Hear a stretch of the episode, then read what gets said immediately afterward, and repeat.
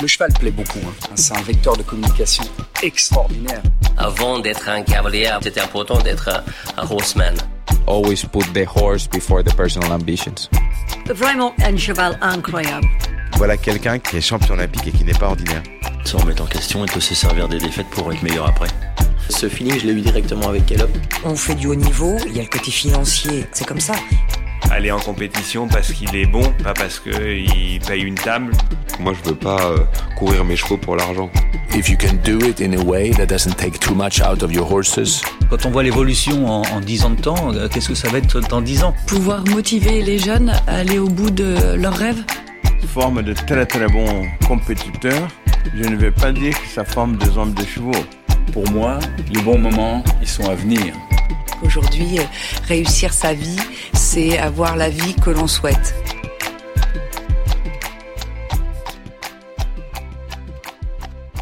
Shane Breen est l'invité de notre 86e épisode. En plus d'être l'un des meilleurs cavaliers irlandais, il est aussi un homme de cheval, cavalier talentueux, entraîneur dévoué, mais aussi passionné d'élevage. Ces dernières années, Shane a pu découvrir toutes les facettes de notre sport. Nous avons rencontré Shane Breen et enregistré cet épisode durant l'étape Coupe du Monde de Lyon et nous avons adoré partager ce moment avec lui. Dans cet épisode, nous avons évoqué ses années à Poney, les choix qu'il a dû faire au cours de sa carrière, les parallèles évidents qui existent entre l'évolution du sport de haut niveau et l'élevage. Pour lui, faire naître ses propres poulains est devenu presque indispensable pour pouvoir continuer de concourir au meilleur niveau. Si nous devions décrire Shane à partir de cette heure de conversation, nous pourrions dire que c'est un travailleur acharné, un sportif ambitieux, avec une certaine vision du sport et assez curieux pour s'investir dans d'autres activités. Comme très souvent quand nous rencontrons une nouvelle personnalité, nous avons été inspirés par cette conversation et cette vision, et nous espérons que vous le serez aussi. Comme toujours, n'oubliez pas de nous envoyer un message privé sur Instagram ou Facebook pour nous partager vos retours sur cet épisode. Cet épisode avec Shane Breen est sponsorisé par Bombers. Comme vous allez l'entendre au cours de cette conversation, selon Shane, la clé du succès pour réussir dans les sports équestres, et notamment dans le saut d'obstacle, repose souvent sur deux petits détails. Des micros-ajustements qui peuvent fondamentalement changer la façon dont nous montons à la maison, en piste, et optimiser notre performance. De petits détails comme un meilleur équilibre, un mental plus résistant ou encore un mort plus adapté. Les morts. On le sait tous, ils ont une importance cruciale dans notre travail et à l'heure de choisir un mort, il faut mûrir une réflexion bien ficelée pour trouver le bon. Aujourd'hui, j'aimerais vous parler des morts bombers. La gamme de morts bombers est entièrement produite à la maison au sein même de leur usine en Afrique du Sud. Leur philosophie est la suivante. Si la pression génère de la résistance, la résistance génère une perte de contrôle. Voilà en quelques mots très éloquents à quel point les morts sont importants. Pour développer leur gamme et encourager l'innovation, leur équipe s'est appuyée sur cavaliers et chevaux. C'est pour cela que la fabrication artisanale des morts est cruciale. Ça leur permet d'ajuster, d'adapter et finalement de designer le mort parfait pour améliorer le lien entre un couple cavalier-cheval. Chaque cheval est unique et choisir un mort adapté pour lui est absolument indispensable à leur bien-être. Vous pouvez trouver la liste des revendeurs Bombers internationaux sur leur site internet bombers.co.za. Et pour tous ceux qui habitent en France, rendez-vous sur le site de leur distributeur Morts and More, qui offre également la possibilité de pouvoir essayer les morts avant achat. Alors convaincu Allez, place à notre conversation avec Shane Breen. Bienvenue dans I'm an Equestrian, le podcast. Bonne écoute Hello Shane. Um, thank you for Bonjour being Shane, merci d'être ici Lyon. avec nous. Like Nous sommes ici à Lyon et avant de commencer, j'aimerais prendre quelques So minutes pour introduire in cet épisode. 1974 Vous êtes donc né en Limerick, 1974 à. Limerick So en Irlande, c'est une ville irlandaise située dans la région sud de Munster. Vous êtes un cavalier international. Vous avez commencé la compétition très jeune et on va en parler. Vous étiez d'abord à Poney. Vous avez ensuite concouru jusqu'aux épreuves. Grand Prix Poney. Après quelques années dans l'équipe nationale junior, vous avez rejoint l'équipe senior et avez représenté votre pays à de nombreuses reprises, notamment aux championnats d'Europe et du monde. Vous êtes in maintenant basé à uh, un site qui est très populaire au Royaume-Uni, et vous dirigez votre propre entreprise, Brin Equestrian. Equestrian. So um, I told you we were going to talk about you from the very beginning. So could you tell us how you started writing at a young age and uh, how was growing up in Ireland? Yeah, um, so I started when I was, I think four or five. Oui, alors j'ai commencé quand j'avais 4 ou 5 ans. Je viens d'Irlande, donc euh, du comté de Tipperary, où nous avons des poney clubs et la chasse à courre. Et je pense que c'est une excellente base pour un jeune ou un enfant de pouvoir monter sur des terrains naturels et faire de la chasse à courre. Je pense que c'est bon pour la confiance et l'équilibre et ça permet de mettre un petit peu sa peur au défi. Parce qu'on saute des énormes haies, des rivières et des murs difficiles. C'est très varié.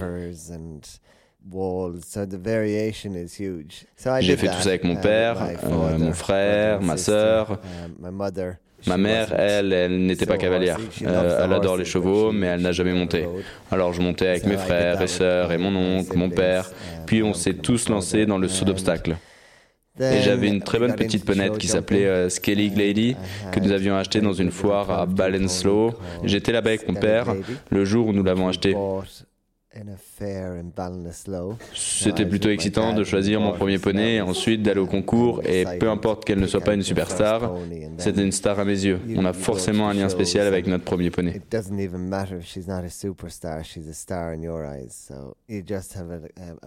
Et puis, je suis passé sur un poney C qui s'appelait Peter et il était incroyable. Et puis un poney D, j'ai eu à nouveau un poney, je suis allé le chercher avec mon père. Il s'appelait Arctic Sprat et il était intéressant. Il avait beaucoup de sang. Il ressemblait presque à un pur sang, mais lui et moi, on avait un très bon feeling et on a remporté le championnat au RDS. Il a gagné par la suite le championnat national de Navan, ce qui était des très beaux succès. Et en parallèle, vous le savez, j'ai eu beaucoup de chance d'avoir Mr. Boogie. Et euh, Monsieur Boogie en Irlande, c'était une, une, légende. Il a fait beaucoup de championnats d'Europe. Je crois qu'il a fait son premier championnat d'Europe avec Peter Smith. Il a remporté d'ailleurs une médaille d'argent. Il avait eu des tonnes de médailles. C'était incroyable de le monter. Quand je l'ai eu, il sortait d'une infection à l'œil et on a dû lui retirer l'œil. Euh, c'était donc sa première année en étant borgne et c'était intéressant parce qu'il avait en quelque sorte perdu un peu confiance en lui. J'ai donc recommencé à le monter à la maison, mais il n'était pas sûr de lui et du saut. Et je montais correctement avec euh, la tête droite, tout était en ordre, mais il continuait de s'arrêter. Une fois, je me promenais et mes rênes étaient un peu lâches. Et j'ai remarqué qu'il tournait un peu la tête de côté. Et là, j'ai compris. Oh. Alors j'ai fait quelques sauts comme ça et il était, il était parfait. Je lui ai juste laissé plus de liberté et il a retrouvé sa vision. Nous avons fait 28 compétitions, il en a remporté 23 et il a été médaillé d'argent au championnat d'Europe. C'est Malin Bayard Johnson qui m'a battu.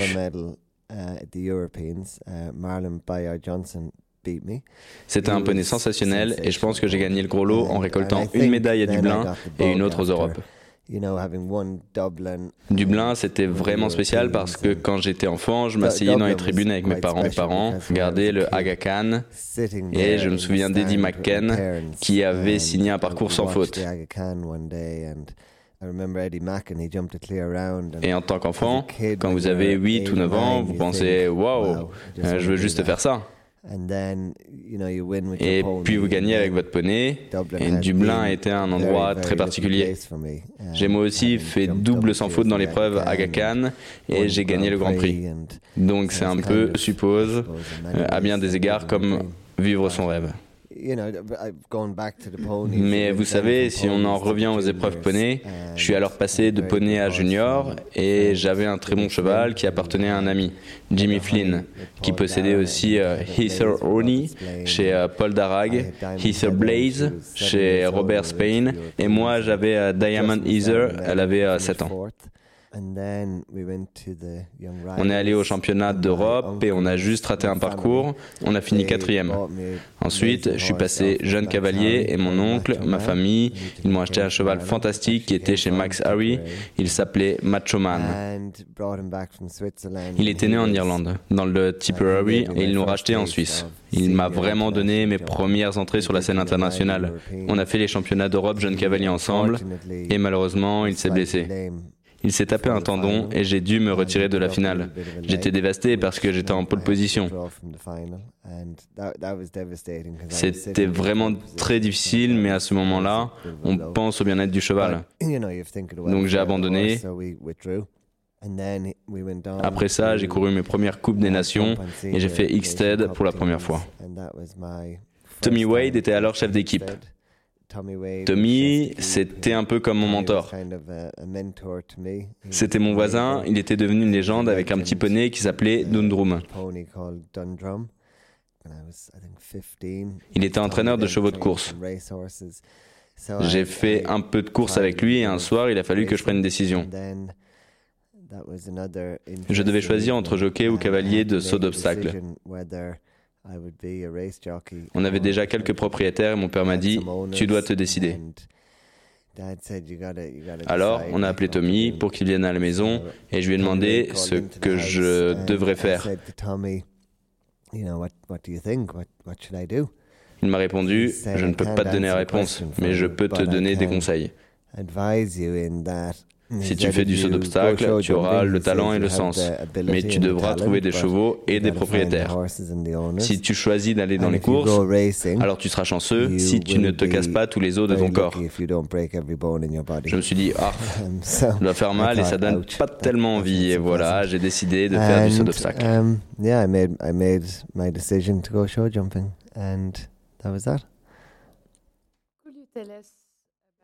Shane, pourriez-vous nous parler de votre personnalité?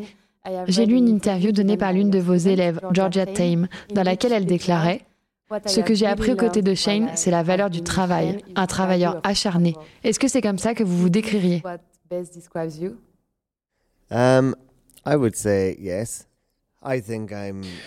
Je devrais dire que oui. Je pense que je suis quelqu'un d'honnête et de très concentré. Quand j'ai une idée, je la suis et je vois ce que ça donne. Je suis assez passionné, je pense vraiment que peu importe ce que vous faites dans la vie, si vous le faites sans implication et travail, vous n'atteindrez pas vos buts et vous ne deviendrez pas la personne que vous pourriez être. Donc oui, pour résumer, je pense qu'un peu de travail n'a jamais tué personne.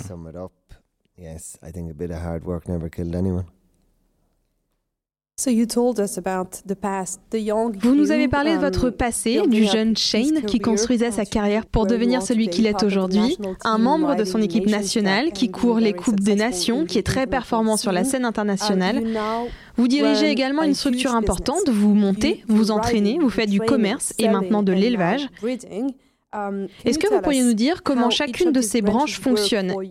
Est-ce qu'elles sont indépendantes ou est-ce qu'elles sont interconnectées Est-ce que votre système est basé sur ce mix d'activités qui vous permet d'avoir du succès en piste? um, yeah, it's an interesting question. So we have oui, j'ai une question intéressante. J'ai ma vie en concours. Dans ma famille, mes quatre enfants et ma femme Chloé, ils montent tous à cheval. Et nous avons la partie élevage. Tout est lié, mais chaque pôle fonctionne avec indépendance et de façon autonome. Je pense que c'est important qu'il le soit, que l'un n'impacte pas l'autre et qu'ils soient liés, mais individuels quand même.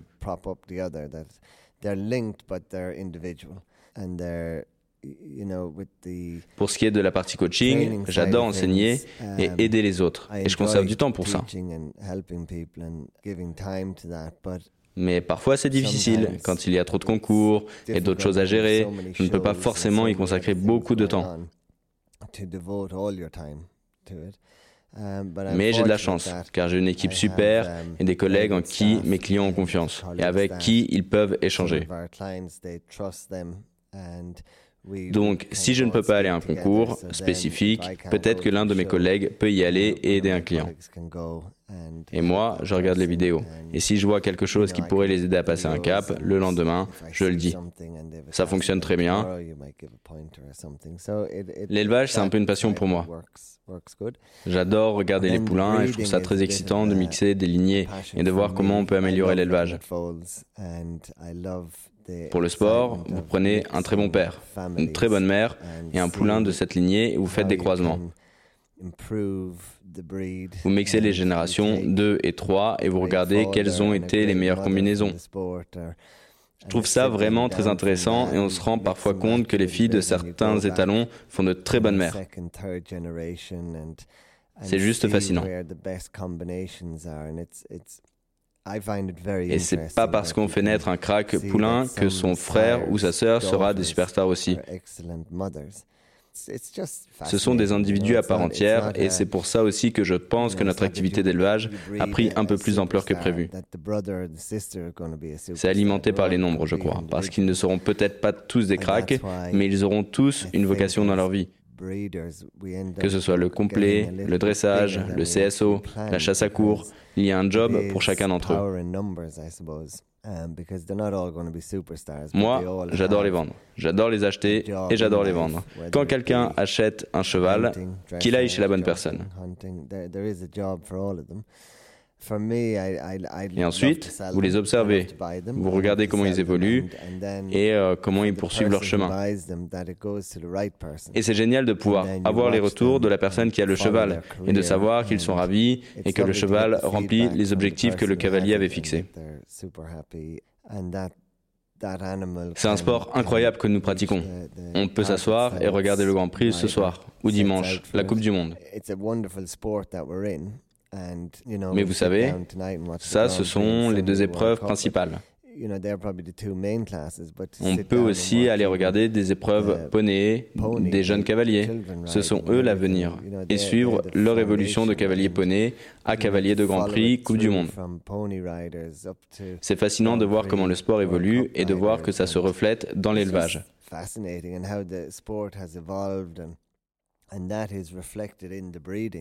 Vous savez, si vous demandez à certains cavaliers, ils vous diront que les chevaux qu'ils avaient il y a 30 ans ne seraient probablement pas aussi performants aujourd'hui, à cause de la technicité des parcours, de la légèreté des obstacles ou plein d'autres choses. Et d'autres cavaliers vous diront l'inverse, que les chevaux qu'ils avaient il y a 30 ans seraient tout aussi bons aujourd'hui, ce qui est super. Mais quand on regarde les parcours, le temps accordé, la technicité, la légèreté des barres, etc., on retrouve tout ça dans l'élevage aussi. Nos chevaux doivent être un peu plus légers, avec un peu plus de sang. Tous ne sont pas des cracks, mais il y en a qui sont vraiment intelligents. À mesure que le sport s'est développé, l'élevage s'est aussi développé. Je pense que ça va de pair. Je pense que les chevaux se sont grandement améliorés, que les parcours et les chefs de piste se sont aussi améliorés, et que tout est un peu plus difficile. En tant que cavalier professionnel, à chaque concours où je vais, j'échange avec d'autres cavaliers. Ça peut être Peter Fredrickson, Marcus Henning, Ludger Beerbaum ou Scott Barash n'importe qui, et quand on discute d'un parcours, bien sûr qu'on est là pour battre les autres, mais on peut aussi écouter, apprendre et recevoir des conseils. C'est vraiment intéressant de voir que les autres professionnels, nos collègues, on peut s'asseoir et discuter, et ils peuvent dire quelque chose à propos de notre façon de monter un cheval en particulier. Juste un petit ajustement qui peut faire toute la différence. Voilà à quel point notre sport est technique et génial de nos jours. just a tiny, tiny little tweak, and it can make such a difference. And that's how technical and how great the sport is nowadays. Vous avez dit à l'instant que le sport avait beaucoup évolué et l'on sait aussi que le prix des chevaux ne cesse d'augmenter. Pensez-vous que les cavaliers doivent maintenant investir dans l'élevage pour être en mesure d'avoir des chevaux de haut niveau à monter Yeah, interesting. Um, so, I think a lot of federations have looked at ah, c'est intéressant. Je pense que beaucoup de fédérations ont réfléchi à la solution de sécuriser un certain nombre de 3, 4 ou 5 ans. Et personnellement, je suis même surpris que ce système et format ne soient, ne soient pas plus développés et n'aient pas été plus testés que ça, car je pense que ça peut fonctionner. Si on prend les meilleurs chevaux de Grand Prix actuels, ou même un cran plus haut, les très bons 7, 8 ou même 9 ans, Si on essaye d'aller acheter l'un de ces chevaux pour en faire notre cheval de Grand Prix, ou pour les Jeux de Paris dans deux ans par exemple. Si on veut acheter un de ces chevaux, à moins d'avoir un très très gros portefeuille, vous ne pouvez pas les acheter. La personne qui a le cheval est elle-même en train de vivre son rêve. Et de toute façon, elle veut aussi aller à Paris aller aux Jeux Olympiques. Donc, vous ne pouvez pas l'acheter. Et ça nous ramène encore une fois à l'élevage. Il faut presque faire naître nos chevaux de championnat maintenant. Je pense que, comme ça a été évoqué en Irlande il y a quelques années, il parlait d'acheter des chevaux de 3 ans, une dizaine, et ensuite de sélectionner 5 ou 10 cavaliers et répartir les chevaux entre eux. And maybe select either five riders or ten riders and give one to each or two to each. Ce que vous dites, si je comprends bien, c'est que des fédérations investiraient dans ces chevaux. Vous ne parlez pas de sociétés privées. It, it was spoken years ago about federations, so it can it can be. Ça a été discuté il y a des années par la fédération. Ça peut être la fédération ou autre chose. J'ai parlé avec des collègues et on a même envisagé d'acheter les meilleurs jeunes chevaux de leur génération, les rassembler, les attribuer à des cavaliers qui forment les jeunes chevaux et les récupérer sous notre selle quand ils ont 7 ou 8 ans et qu'ils peuvent devenir notre prochain cheval de championnat.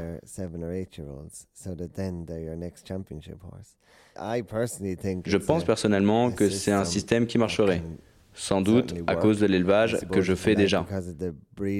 Je le fais un peu de mon côté, mais c'est en fait l'objectif. Le but final est que les gens puissent venir chercher leur prochain cheval de championnat et j'espère être en mesure de le fournir. Cette année, j'ai commencé en faisant une vente aux enchères hybride. C'était en ligne et aussi en physique. C'était super intéressant de faire ça. C'était intéressant parce que certains des clients qui ont acheté des chevaux, je ne les connaissais même pas avant. Donc c'était intéressant de voir qu'il y a un plus gros potentiel que je ne le pensais. Je vais continuer d'organiser ce genre de vente, déjà parce que j'ai quelques chevaux, mais pas juste parce que je veux faire une enchère ou vendre les chevaux. Je veux faire des enchères pour vendre de très très bons chevaux, et ensuite les voir évoluer et compter parmi les meilleurs chevaux au monde. Really, really good horses and watch them be produced and watch them excel and become some of the best in the world. Je suis surprise de vous entendre dire que vous élevez. Ok, donc vous avez 85 juments, je crois, dans votre centre d'élevage et vous élevez pour pouvoir les regarder être performants. Mais pourquoi ne voulez-vous Mais pourquoi est-ce que vous ne cherchez pas à les élever pour les monter vous-même Peut-être pour trouver votre cheval olympique, par exemple? Bon, oui, c'est aussi le cas mais je ne peux pas tous les monter et j'ai aussi des dettes colossales. Donc euh, je dois en vendre pour faire euh, tourner mon système. Mais oui, j'aimerais évidemment pouvoir en faire naître un et le monter moi-même et pour faire les Jeux Olympiques ou un championnat ou n'importe quel Grand Prix 5 étoiles dans le monde. J'aimerais bien vouloir faire ça avec l'un de mes produits et en avoir aussi d'autres pour aller en compétition. Et si je me fais battre par un de mes produits, ainsi soit-il. Au moins, ce sera une défaite heureuse. En parlant de l'évolution du sport, il y a un autre sujet que l'on évoque régulièrement avec nos invités, c'est celui de la place de l'argent. Vous faites partie cette année d'une équipe du Global Champions Tour, l'équipe des Round Gladiators. Que pensez-vous de ce circuit Pensez-vous qu'il nous conduit vers un sport encore plus élitiste um, I think it does. I think the je pense que oui. Je crois que le Global Champions Tour et la Global Champions League, fondée par Jan Tops, je pense que ça a donné un coup de boost au saut d'obstacle. Je pense personnellement que c'est positif pour notre sport.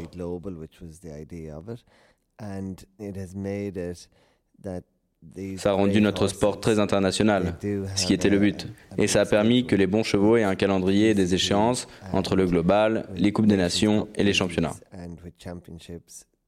Il y a beaucoup de pression sur les chevaux, sur les propriétaires, et c'est pour cela qu'il y a aussi beaucoup d'argent en jeu. Maintenant, ces chevaux sont eux-mêmes élitistes. Ils ont une valeur importante. Les dotations sont incroyables, comme dans les épreuves Longines ou Rolex. Et vous savez, si on regarde les meilleurs chevaux, ils gagnent des millions. Et à l'échelle de leur carrière, c'est incroyable les sommes qu'ils peuvent gagner. Pour les cavaliers, il y a aussi le Rolex Grand Slam et il y a aussi d'autres ligues avec des dotations élevées. Donc je pense que d'une manière générale, le sponsoring a de beaux jours à venir. Je crois que le saut d'obstacle est une discipline attrayante.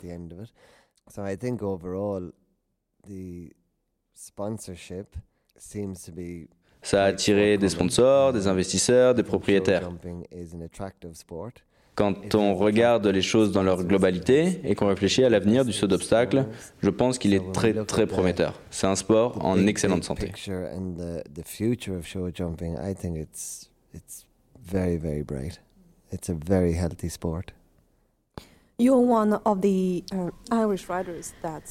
Vous représentez très souvent votre pays, l'Irlande, en intégrant l'équipe nationale. Quand vous construisez la carrière d'un cheval, vous devez prendre en compte le fait que ce cheval doit gagner de l'argent pour vous permettre de poursuivre vos investissements dans votre carrière. Mais pour autant, un cheval ne peut pas courir tous les week-ends, aller à tous les concours. Quand vous essayez de vous qualifier pour un championnat spécifique, comment est-ce que vous trouvez l'équilibre? Comment est-ce que vous réfléchissez au programme d'un cheval en jonglant avec tous ces facteurs?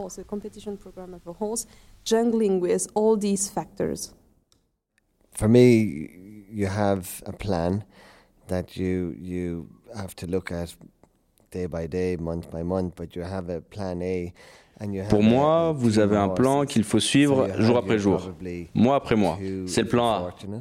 Et si vous avez de la chance, vous avez deux chevaux dans votre piquet qui sont capables de sauter le Grand Prix. Ensuite, il y a ceux qui arrivent après, les chevaux qui pourront peut-être prendre leur relève un jour. C'est votre équipe B. Et il faut essayer de prévoir l'année pour que chaque cheval puisse atteindre ses objectifs. Pour moi, l'une des choses les plus importantes, c'est de monter pour l'équipe. Il n'y a rien de plus excitant que ça. Je sais que l'on aime bien aussi aller chercher les dotations et tout, mais en fin de compte, représenter son pays et avoir toute une nation derrière soi, il n'y a pas de meilleure sensation.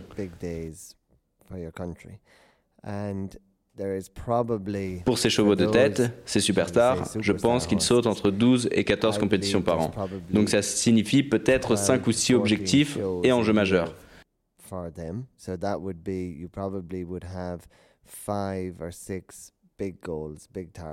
Et ensuite, vous savez, il faut construire un programme détaillé, concours par concours. Donc si vous comptabilisez le nombre de concours, ça fait tant de parcours.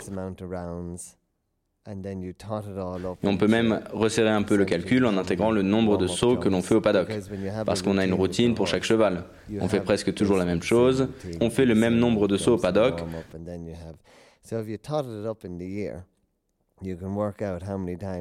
Donc, quand on planifie l'ensemble, on peut savoir combien de sauts ce cheval va faire au concours et ensuite construire son programme d'entraînement à la maison, avec la gymnastique et tout le reste. Ensuite, c'est un travail d'équipe à faire avec le vétérinaire pour suivre l'état du cheval, de ses tendons, et avoir le savoir nécessaire pour pouvoir modéliser le plan en fonction de tout ça. Donc, quand on a créé un vrai système et qu'on peut planifier et que chaque étape se déroule comme prévu, alors ça fonctionne bien. Et de cette manière, on augmente la durée de la carrière d'un cheval. Pour moi, c'est très important de travailler avec ces données-là.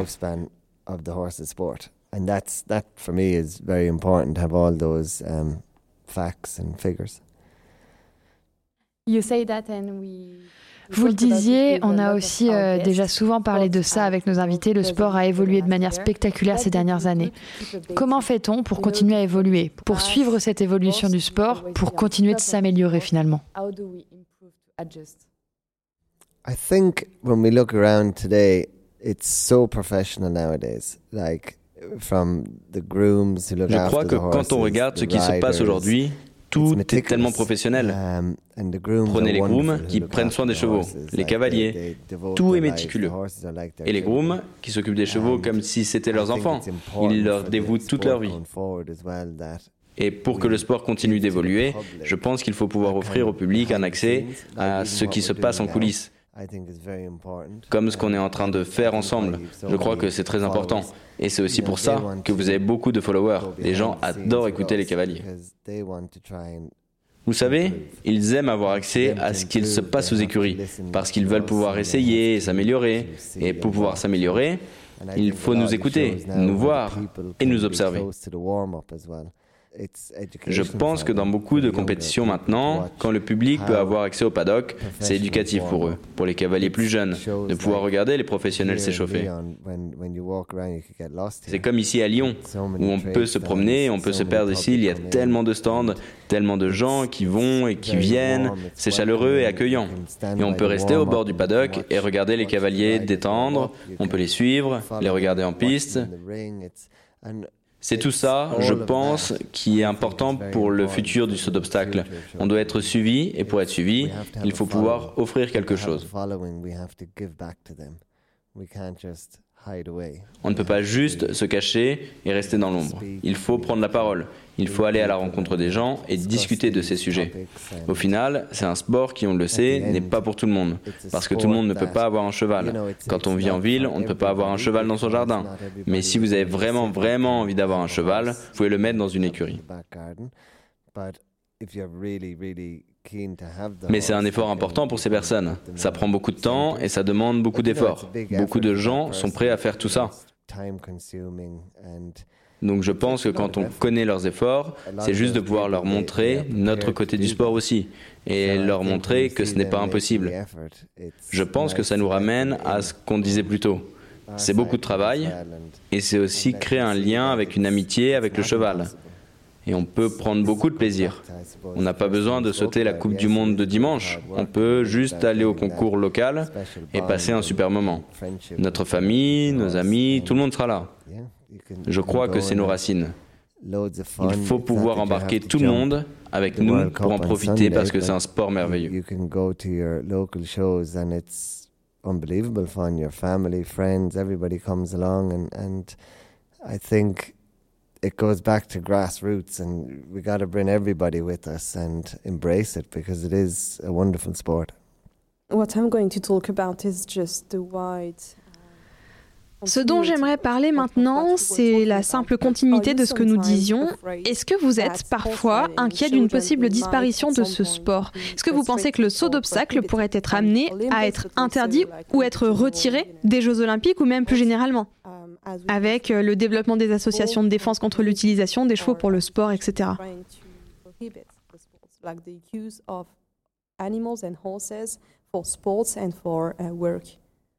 Um, I think absolutely not with show jumping.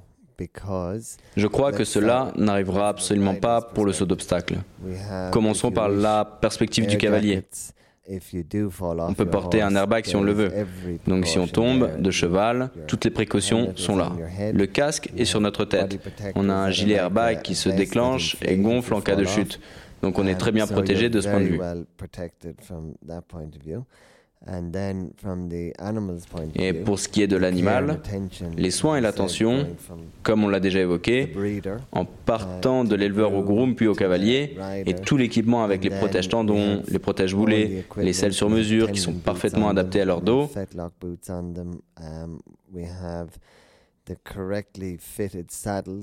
ils ont un confort absolu vis-à-vis -vis de tout ce qu'ils portent. Et quand on va en piste, les sols sont fantastiques. Toutes les pistes sont testées et configurées pour le bien-être des chevaux. Les obstacles sont super légers.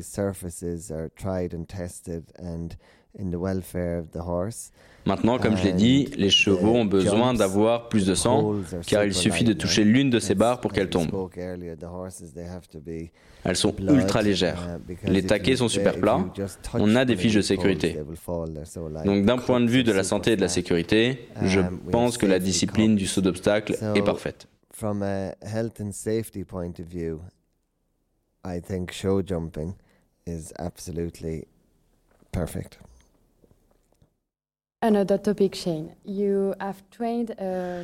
Un autre sujet, Shane. Vous avez entraîné un bon nombre de jeunes cavaliers comme euh, Jack Ryan ou Georgia Tame. Vous montez aussi avec Nina Malvey en équipe avec euh, les Rome Gladiators. Que pensez-vous de cette nouvelle génération de jeunes pilotes? Vous pensez que le sport s'est professionnalisé? That's interesting. Like on the Rome Gladiators team, it's um, c'est intéressant. Oui, dans l'équipe des Rome Gladiators, qui appartient à Mark et Tara Ryan, qui sont des gens adorables. J'aime beaucoup monter pour eux. Il y a Nina Malvé et Edouard Lévy, deux jeunes cavaliers français de grand talent. Et si on regarde du côté des Irlandais, quand j'ai emménagé à Hickstead, Douglas Bond l'appelait Mixted parce que beaucoup d'Irlandais m'avaient suivi. Et de grands talents aussi, comme vous l'avez mentionné, Georgia, Jack Ryan, David Simpson, Michael Duffy. Mon frère est aussi venu me rejoindre, Trevor Breen et Brian Cassidy. Il y a un tas de jeunes chez nous. Et si on regarde la nouvelle génération, si on regarde les championnats d'Europe poney cette année, l'équipe d'Irlande a été incroyable. Si vous regardez ces gamins, et pas que les Irlandais, mais tous les jeunes, je crois que quand on regarde d'où ils viennent, en tous les cas, c'est vrai pour les Irlandais, ils ont gagné des médailles d'or cette année. Puis en individuel l'or, l'argent, le bronze, et certains étaient aussi cinquièmes. J'ai monté avec la plupart des parents de ces enfants. C'était des cavaliers extrêmement talentueux. Ils ont partagé avec leurs enfants le savoir-faire et l'expérience qu'ils ont. Je pense qu'il y a aussi un lien avec la chasse à cours. Je sais que la plupart de ces gamins, ils vont sur les terrains de chasse à cours et pour résumer ça en un mot, ce sont des hommes et des femmes de chevaux.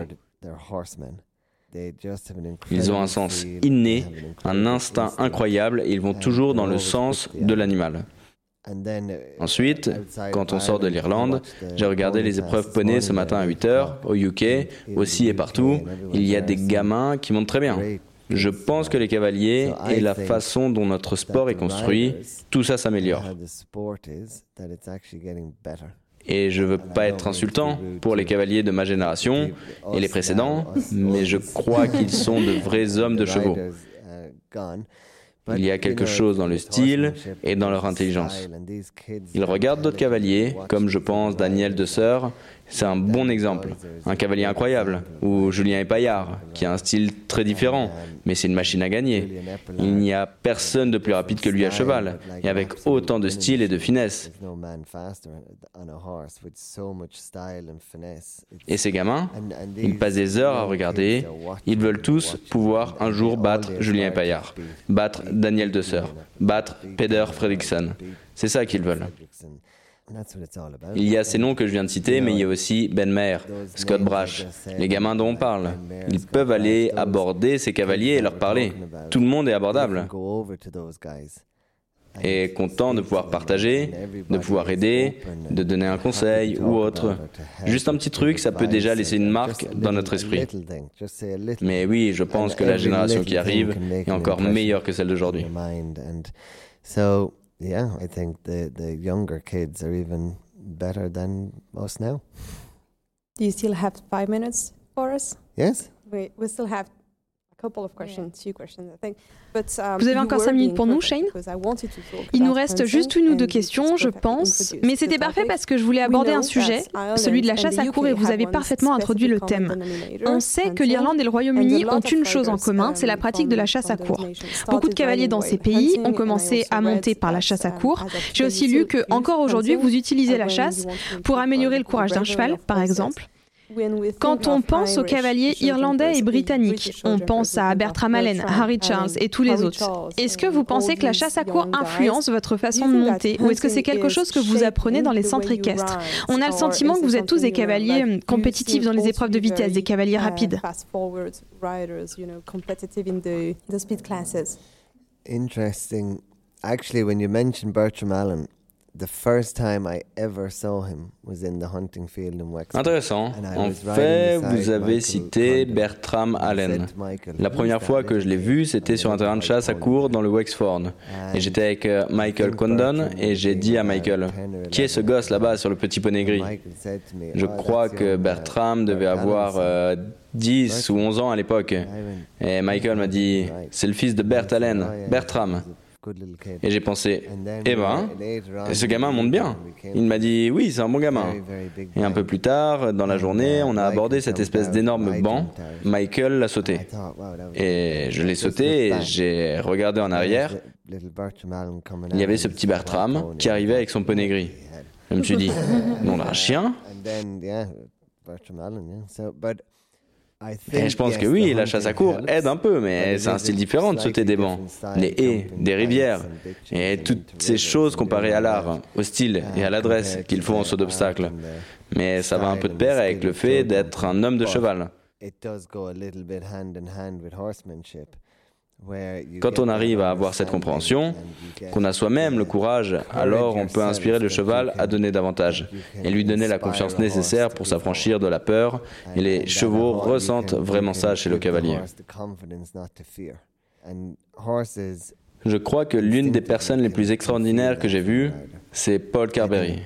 C'est un jockey de course qui a gagné le Grand National. C'est un très bon ami et un homme de cheval exceptionnel. Quand un cheval pense que c'est impossible à faire, en 30 secondes, Paul lui a transmis la confiance nécessaire pour comprendre que c'est facile. Et le cheval finit par le faire. Et je crois que c'est assez singulier qu'une personne puisse inspirer un cheval à faire ça. Il a fait ça sur la piste de course tellement de fois et avec tellement de chevaux différents. Si un cheval était condamné à être un mauvais sauteur et avait déjà fait tomber plusieurs cavaliers, Paul le voyait comme un challenge de gagner avec ce cheval. Pas forcément de gagner, mais que le cheval puisse être sans faute sur la piste. Il l'a fait à d'innombrables reprises. Il y a des gens comme ça, comme Birch Maiden ou Paul Carberry quand il chasse, ou encore euh, quand Peter Fredrickson est venu avec moi l'année dernière, vous le regardez chasser et c'est magnifique à regarder. Et, c'est magnifique à regarder. Et peu importe le type d'obstacle qu'ils abordent, ils vont juste le franchir parfaitement.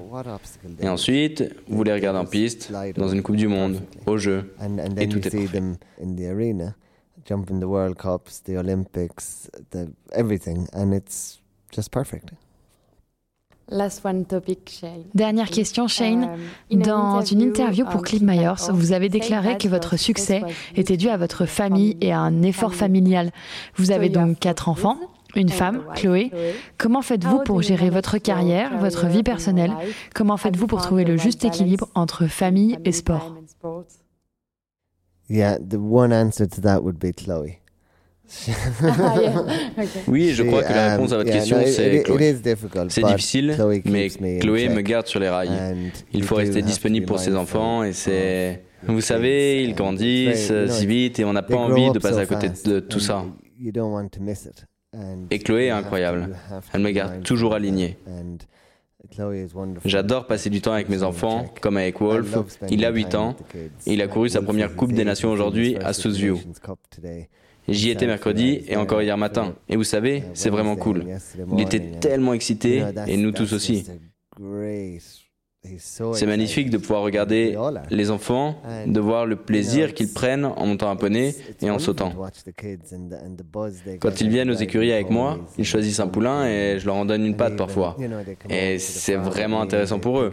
Ensuite, ils le regardent évoluer, ils le débourrent et le montent pour la première fois. C'est incroyable pour eux.